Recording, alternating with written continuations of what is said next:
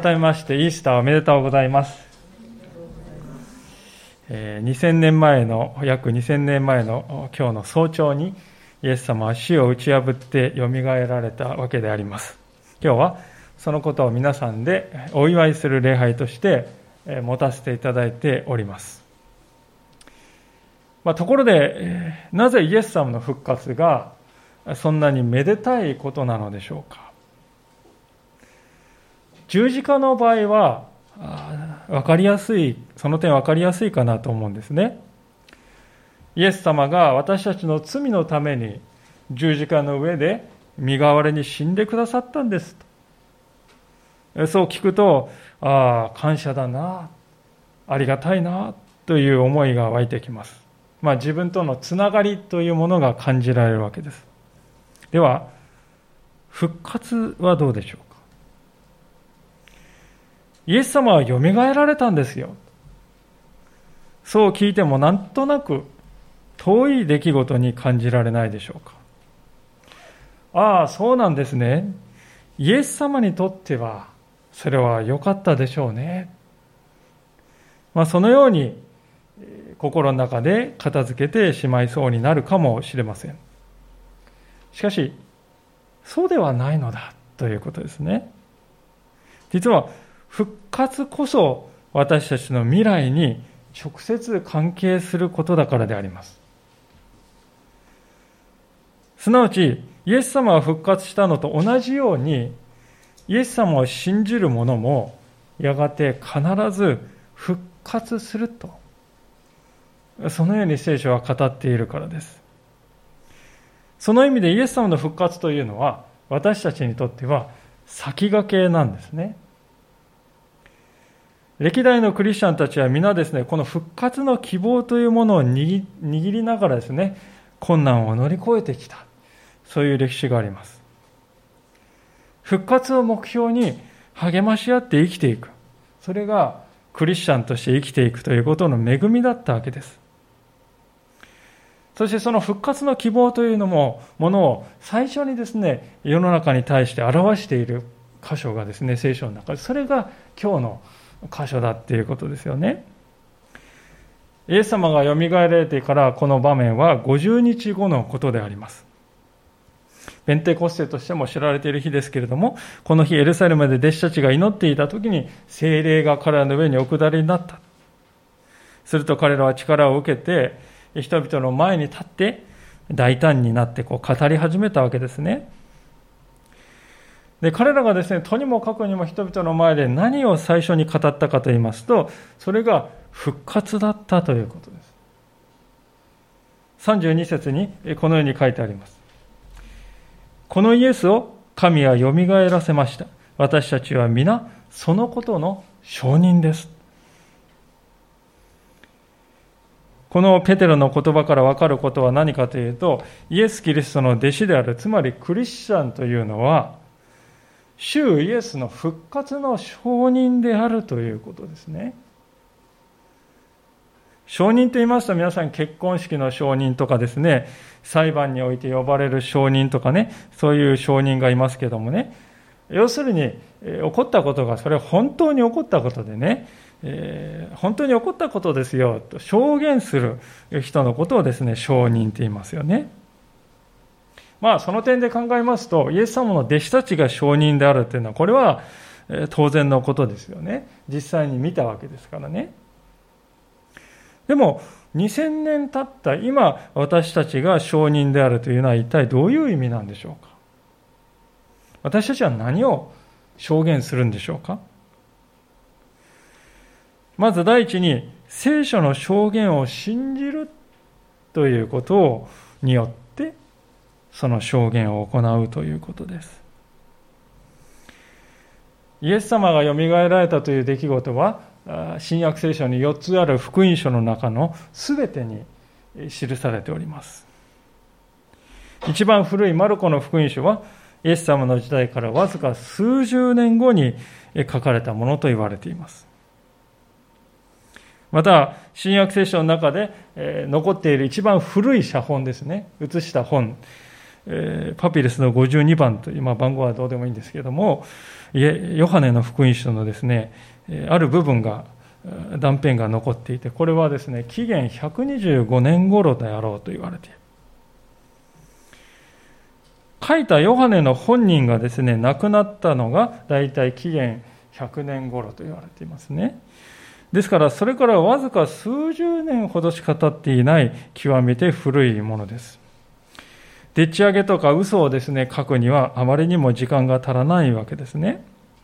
例えば皆さんもですね、今、2020年に生きている私たちがですね、えあるメディアがですね、現れて、えそして1980年代とか90年ぐらいに起こったことをね、起こってもないことを完全にでっち上げてですね、嘘をですね、発表してまき散らしたら何が起こるかというとね、すぐにあちこちで証人が現れてですね、いや、そんなこと起こってませんよ。それは嘘ですよ。私はですね、それをこの目でですね、見て確認してますからね。それは間違ってますよって言えるんですよね。30年、40年っていう季節は、時間っていうのは。同じことが新約聖書にも言えます。イエス様は復活していないのに、イエス様は復活しましたよなんて言えばですね、そのことを内部事情を知っている商人がですね、現れて、いや、それは嘘ですよ。はっきり言えた。それぐらい短い時間にもう新約聖書は書かれているわけです。ヨハネという人は最後まで生き残った弟子でありました。彼以外の弟子は皆迫害されて殉教の死を遂げたと言われます。皆さん、嘘だと分かっていたらですね、誰がそのために死ぬということを受け入れるでしょうか私たちもですね、嘘だと分かっていることをね、それは嘘だって認めなかったらな、死刑にするぞとこう言われたらですね、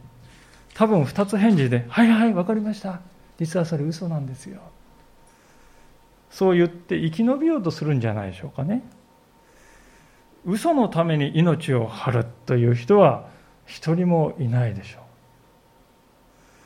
まあ、このことについてこんなですね、実は逸話があり、ま、あるんですけれども、今から50年ほど前にアメリカですね、ウォーターゲート事件というのがありましたね。ニクソンありましたねって言っても私生まれてないんですけれどもですね、そのアメリカのニクソン大統領がですね、ウォーターゲート事件というスキャンダルを起こしました。で、その時にですね、大統領補佐官だったのはチャールズ・コルソンという人です。でこの人はですね事件の中枢にいてですね大統領補佐官ですからね、えー、そしてその責任を問われて監獄に入れられるんですよね数年間で監獄の中で彼はですねイエス・キリストを信じてクリスチャンとなった出所した後はですね今度は伝道者として活動するようになるんですね実は教会の図書にもこのチャールズ・コルソンの本がありますのでよかったら読んでくださいで、このコルソンがですね、イエス・キリストの復活について次のような興味深いことを語っているわけであります。私は復活が史実であることを知っている。ウォーターゲート事件がそれを私に証明した。どのようにしてか。12人の男たちがイエスの死からの復活を見たと証言した。そして彼らはその証言を40年間保ち続けて、その間、ただの一度も否認しなかった。そのために彼らは皆殴られ、拷問され、石打ちにされ、牢に入れられた。もし復活が事実でなかったのなら、彼らがそれら苦難を忍べたはずがない。ウォーターゲート事件は世界で最も権力を持つ12人の男たちを巻き込んだ。しかし彼らはわずか3週間も嘘を突き通すことができなかった。あなたは12人の弟子たちが40年間嘘を突き通したと言いたいのだろうか。それは絶対に不可能なことである。こう言うんですね。皆さんいかがでしょうか？とても説得力があると思われないでしょうか？このコルソンはですね、ウォーターゲート事件の内幕を全部知ってるんですよね。で、捕まった当初はですね、とにかく嘘を突き通して、逃げ切ろうと思っていたんですよ。ところが逮捕された全員がですね3週間も嘘を突き通せなかった。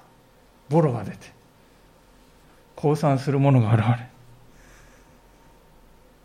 そして3週間も持たずに全員が陥落したんですね。たった1人だったらですねまあ最後までなんとかなったかもしれない。でも12人の人が全員が全員しかも40年間もですよ。自分で嘘と分かっている嘘を一度も否定せずにボロを出さずに突き通すということは不可能ですね。コルソンの証言がですね言っている示しているようにそれほど人間は強い生き物ではないということです。とすると私たちが聖書を語っていますですね、イエス様は実際に復活したんですよという証言が、これは事実なんだとね、信じるべきではないでしょうか。そしてこの証言を信じるということは、私たちもまたイエスの復活の証人のね、仲間入りをしたということになるということなんですよね。これがまず復活の証人としての第一の証言であります。では、第二の証言は何でしょうか？それは人生の中で復活の力というものを実際に味わってね、体験して生きていくということです。そこでまず私たちは今日ここですね、自分自身の心に向かって問いかけてみたいんですね。私はイエス様の復活の力を実際に体験しながら生きているだろうかなと。イエス様の弟子たちはもともとは臆病な人たちでありました。私たちと同じく、ごくごく普通の人々でした。ですからイエス様は捕まえられた時には一目散にパーッとこう逃げていきましたね。勇ましいことを言ってましたけれども、いざピンチになると自分の身が可愛いそれが彼らです。私たちは何も変わらないですよね。ところが、今日の聖書の箇所を見ますと、彼の全員がですね、頼まれてもいないのに、また強制されてもいないのに、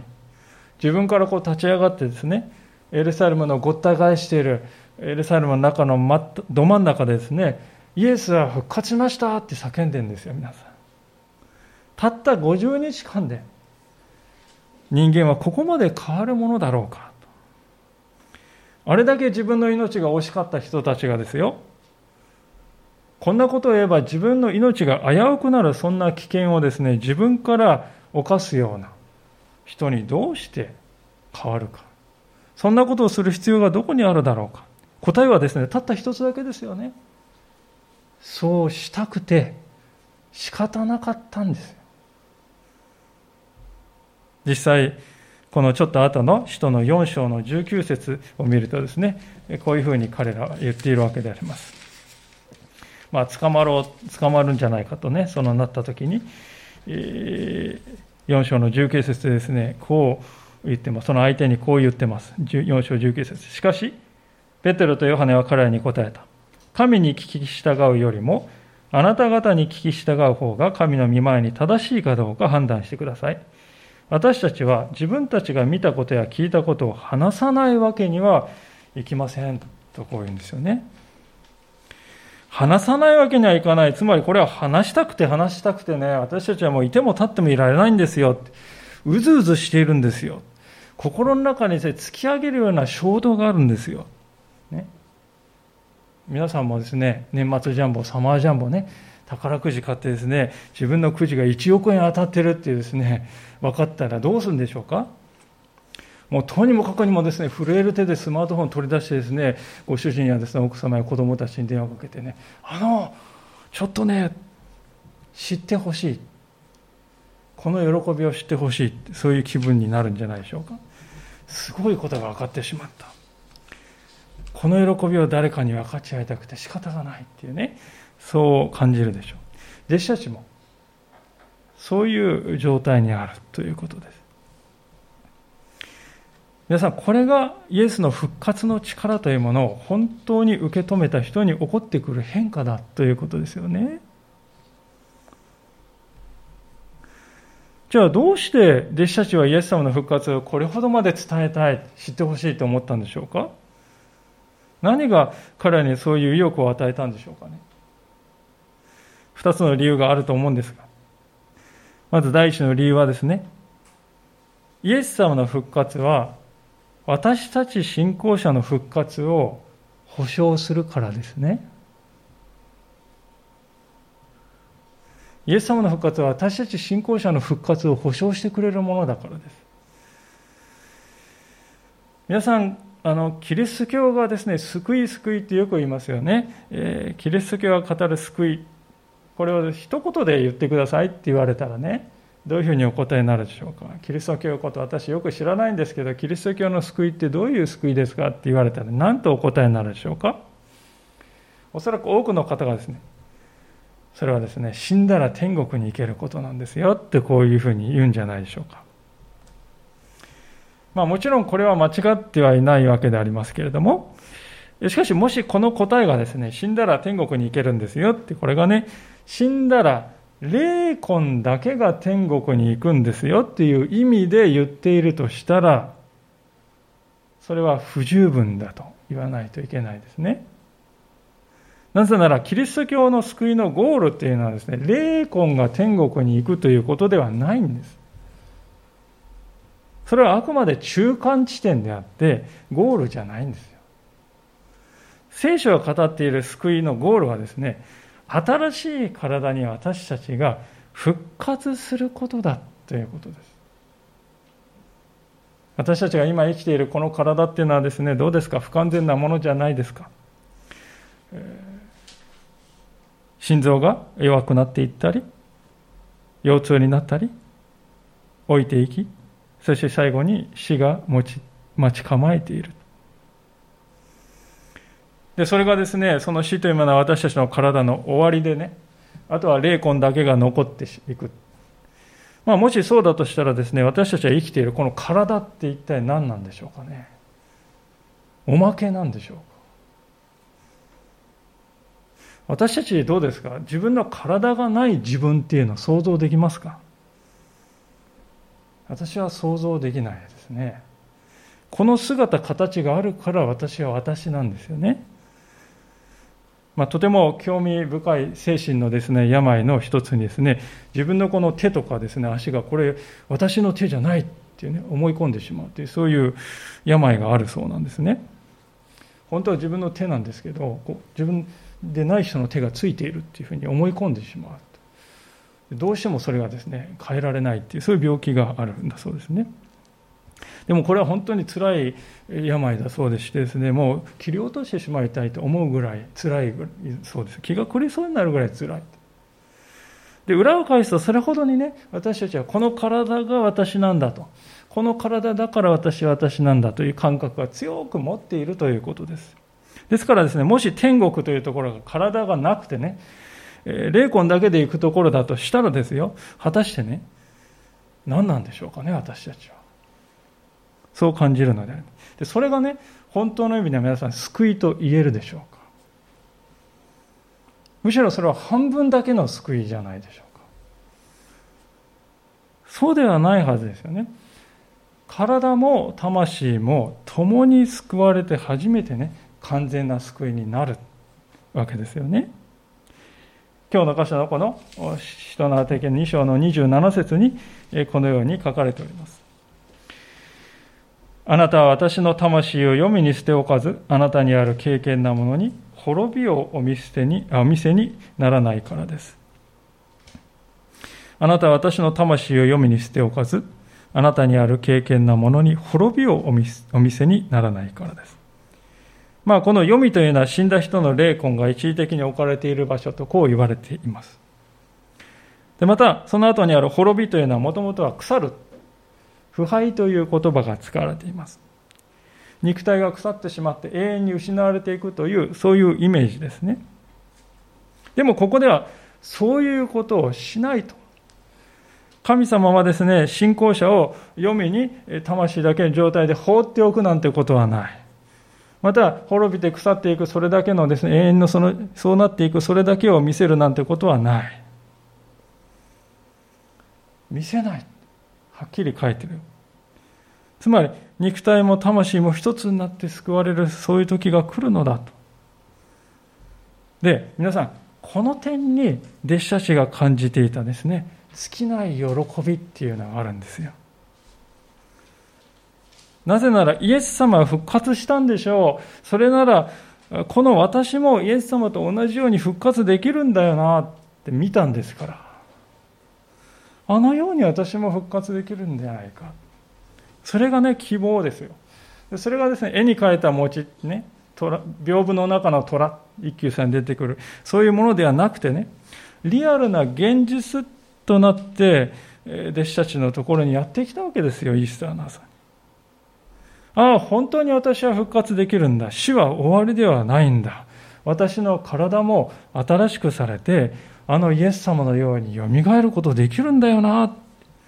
そう思ったらですね弟子たちは心の中にも爆発的な喜びがですね溢れてきたんであります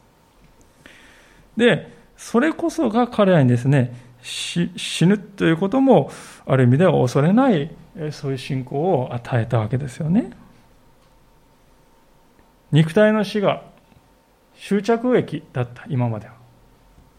でもそうじゃなくて、肉体の死というのは通過駅になったんです。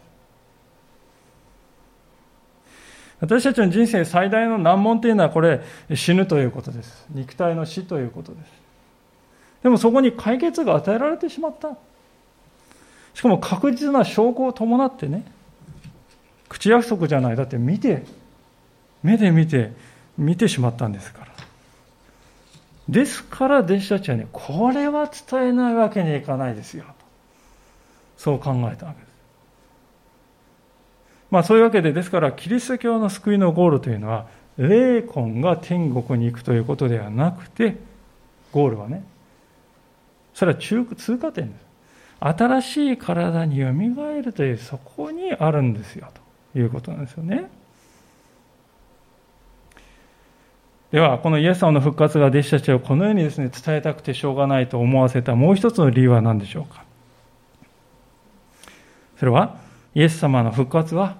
神様の許しというものを保証してくれるからですね。今日の箇所の最初の部分であるこの23節を見ると、ペテロが鋭い言葉ですね、批判している言葉が書いてありますね、23節。神が定めた計画と神の余地によって引き離引き渡されたこのイエスを、あなた方は立法を持たない人々の手につけ手によって十字架につけて殺したのです。ペテロが言っていることはですね、あなた方確かに自分の手は毛が汚さなかったかもしれないけれども、でも実際にはイエス様を十字架系、十字架送りにしたあなた方が張本人ですよとこう言うんですよね。いや、これは随分厳しいことを言うなとお感じになるでしょうか。でもこれはね、私たちに対して語られた言葉でもあるということをぜひ知っていただきたいのです。あなた方が十字架につけて殺したのです。いやそんなバカなこと言わないでください。私は無関係ですよって。そもそも2000年前のことじゃないですか。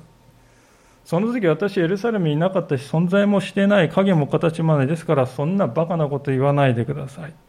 まあ、それは当たり前のことですね。で皆さん神であるこのイエス・キリストという方は今も生きておられるわけですよ。とすればもし私たちがね今このイエスというお方を拒んでいるのなら2000年前にイエス様を拒んだ人たちと実は同じことをしているということですでイエス様を拒むというのはどういうことかそれはイエス様を神の御子として認めずにイエス様に従って歩もうとしないということですね。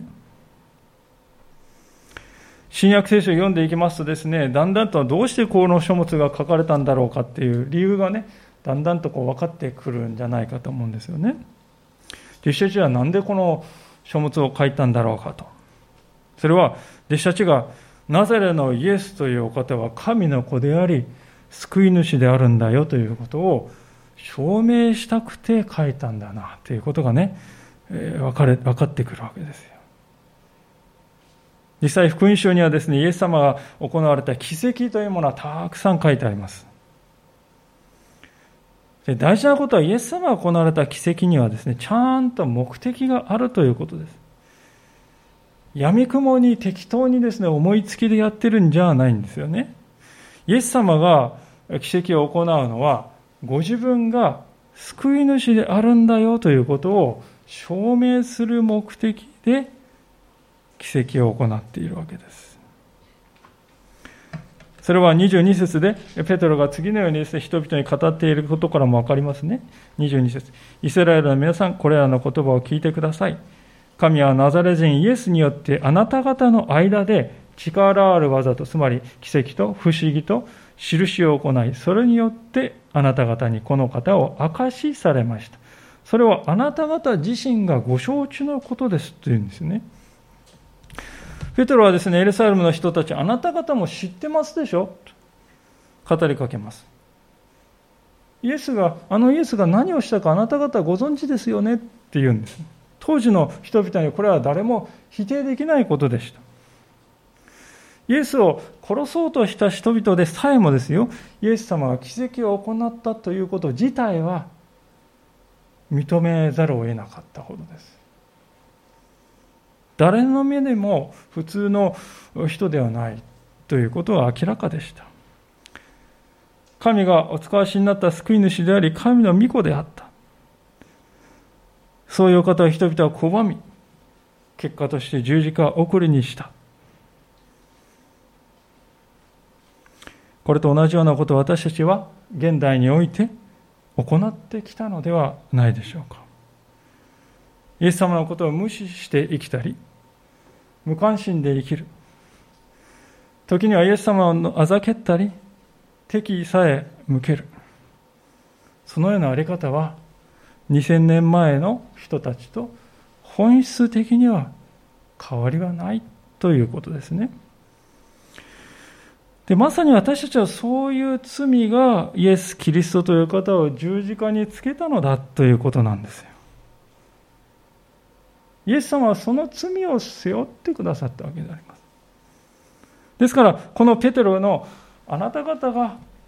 十字架につけて殺したのですという言葉は、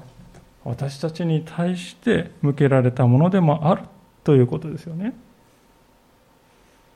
だからこそですね、イエス様が復活されたということは私たちにとってですね、大いなる救いなんですよね。それはなぜなら、私たちの罪の結果が帳消しにされたということを表しているからであります。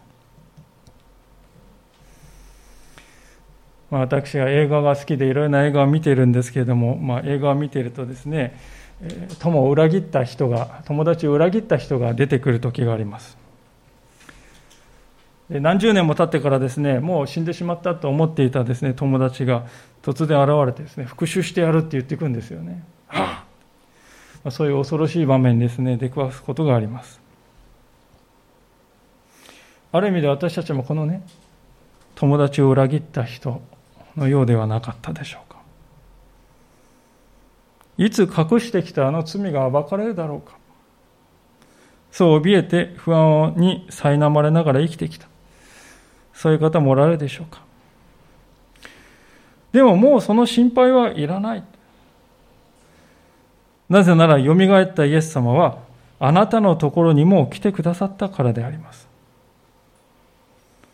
もうイエス様は、私たちの罪を思い出すことはない。私たちは、イエス様という方を十字架遅れにしてしまったかもしれない。でも、イエス様はその十字架を打ち破ってよみがえってくださった。私たちがしでかしたことの結果を全て帳消しにして取り除いてくださった。だからもう私たちは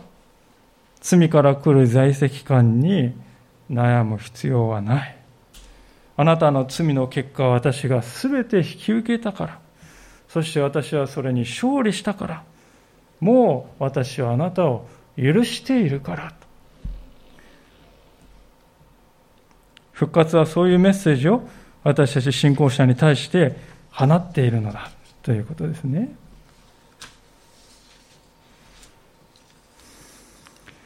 ちなみにこの23節の前半のところにはとてもですね、意味深なことが書いてあったことに皆さんお気づきになったでしょうかね。23節のこの前半ですが、神が定めた計画と神の余地によって引き渡されたこのイエスをと、こう書いてますよね。あれ？とこう思うんです。神の定めた計画と神の余地によって引き渡されたこのイエス。あれ？なんか、あたかも、これ神様は全て仕組んだことだったんですか？とそういうふうに言っているかに聞こえるかもしれませんがね。でも、そういうことではないわけですね。神様が予知しておられるということと、それを仕組んだということとはですね、全く別のこととして分けなくてはいけません。それはあの宝刀息子の例えをですね、思い出していただくとよく理解できると思うんですね。それからの15章に書いてあるあの例え話ですけれども、父親の存在を疎ましく思っていた息子がおりました。で、その息子は早く家を出たいと思って、父親がまだ生きているんですが、私のものになるはずの遺産をくださいと。生きているうちに遺産をくれっていうことはもう私にとってあなたは死んだも同然ですって言ってるっていう意味ですね。で彼は家から出て行ってとにかく自由気ままに行きたかったんです。でところが父親はですね、怒るどころか分かったと。息子の求めに応じて遺産を分けてやった。案の定、息子は出て行ってしまい、宝刀三昧の限りを尽くして生きていくわけですね。これがあれと思うんです、ここで。この父親は息子が何を考えているか知らなかったのかな？意図を理解してなかったのかなと一瞬思うんですけどもね。皆さんどう思われます？かそうではないですよね。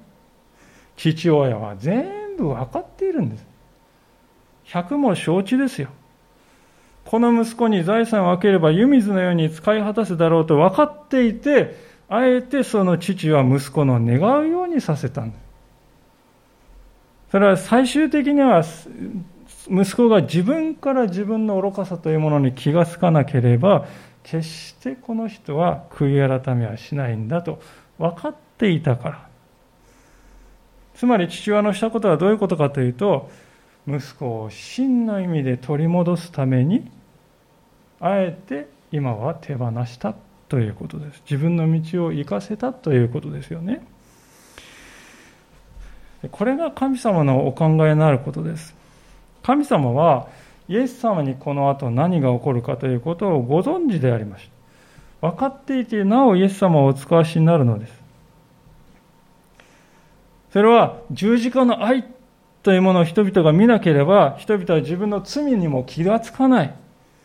また神がいかに私のことを愛しておられるかということもわからないと神様は知っておられた。十字架を見るまでは。ですから神様はあえて人々がイエス様を好き放題にするということを許された。人々を永遠に取り戻すために神様はそのようになさった。神様は全てを知っていた上で許された。これが神の愛というものであります。そしてこれが神の知恵というものであります。この神様の知恵が真に偉大なのは、しかし、イエス様に死を打ち破る力を、つまり復活の力を与えておられたということですね。ペテロはそのことを次のように語っております。24節ですね。しかし神は、イエスを死の苦しみから解き放った解き放ってよみがえらせました。この方が死につながれていることなどありえなかったからです。イエス様は死につながれていることなどありえなかったんだと、ペトレは。このありえないっていうのはですね、実際にはこの不可能という単語ですね。英語の聖書は impossible という言葉、impossible という単語ですね。つまり、イエス様が死につながれたままでいることなど、初めから不可能だったんだとこう言うんです。先月まで大相撲がですね、行われておりましたね。えー一番下まで落ちたですね力士が優勝するという復活劇で本当に感動した方も多いと思いますでこの力士はですね皆さんこれリンゴを持ってきてギュッてね片手でこう握りつぶせるほど握力があるんだそうですね。ですから私たち一般人がですね、向かっていってもですね、軽く跳ね返されるでしょうね。ましてですね、小さい幼稚園児がとことこっと歩いていてよいしょってやったところでね、力士を一歩も下がらせることなどできないでしょう。皆さん、イエス様と死の関係も、この力士と小さい子供のような関係だということです。死はイエス様に対してほとんど何の力も持たない。せいぜい金曜日の夕方から日曜日の早朝まで36時間イエス様をつなぎ止めるそれだけしかできないということです。それ以上は何もできない。これ考えてみれば当然のことですよね。聖書を読むとイエス様がですね、死んだ人を蘇らせるという場面が何度も出てきます。あの、ラザロしかり、ヤイロの娘しかり。イエス様には命が溢れている。イエス様は命そのものであるお方なんだ。この方を前にしては死なんて、力士の前の幼児のようなものだ。そう聖書は語ってるんです。皆さん、ここに私たちの持っている信仰の偉大な力があるのではないでしょうか。私たちが信じているこのイエスという方は死というものを赤子の手をひねるようにして退けることができるお方だということです。このようなお方が私たちの味方であるのなら、どうして私たちは恐れる必要があるでしょうか？この世で生きていくとき、私たちは様々な試練に襲われます。で、その試練の中の最大、最強の試練はと言いますと、もちろんこれは死ですね。でもその死もイエス様には無力だ。そういうお方が私と共にいてくださる。イエス様の朝に示されたのはそういう偉大な事実でありました。私たち信仰者は皆そのことの証人であります。私たちの実際の生活の中でこのイエス様は働いてくださるわけであります。もう希望なんて持てないと思った時に希望が与えられ、もう私はこの状況を前に全く無力だと思えるところに勝利がやってきて、最近起こっていることは全て私の人生にはマイナスでしかないと思えるところに、後から振り返ると逆転が与えられる。もう私は暗闇のどん底にいると思っているところに光が差し込んできて、そして死が私を飲み込もうとしていた、していると思うところに、その死が命に変えられる。私たちはそういう恵みを実際に味わっていくことができるのだ。このイースターの朝、私たちに与えられたこのような栽培をもう一度しっかりと受け止めさせていただきたいと思います。お祈りをしたいと思います。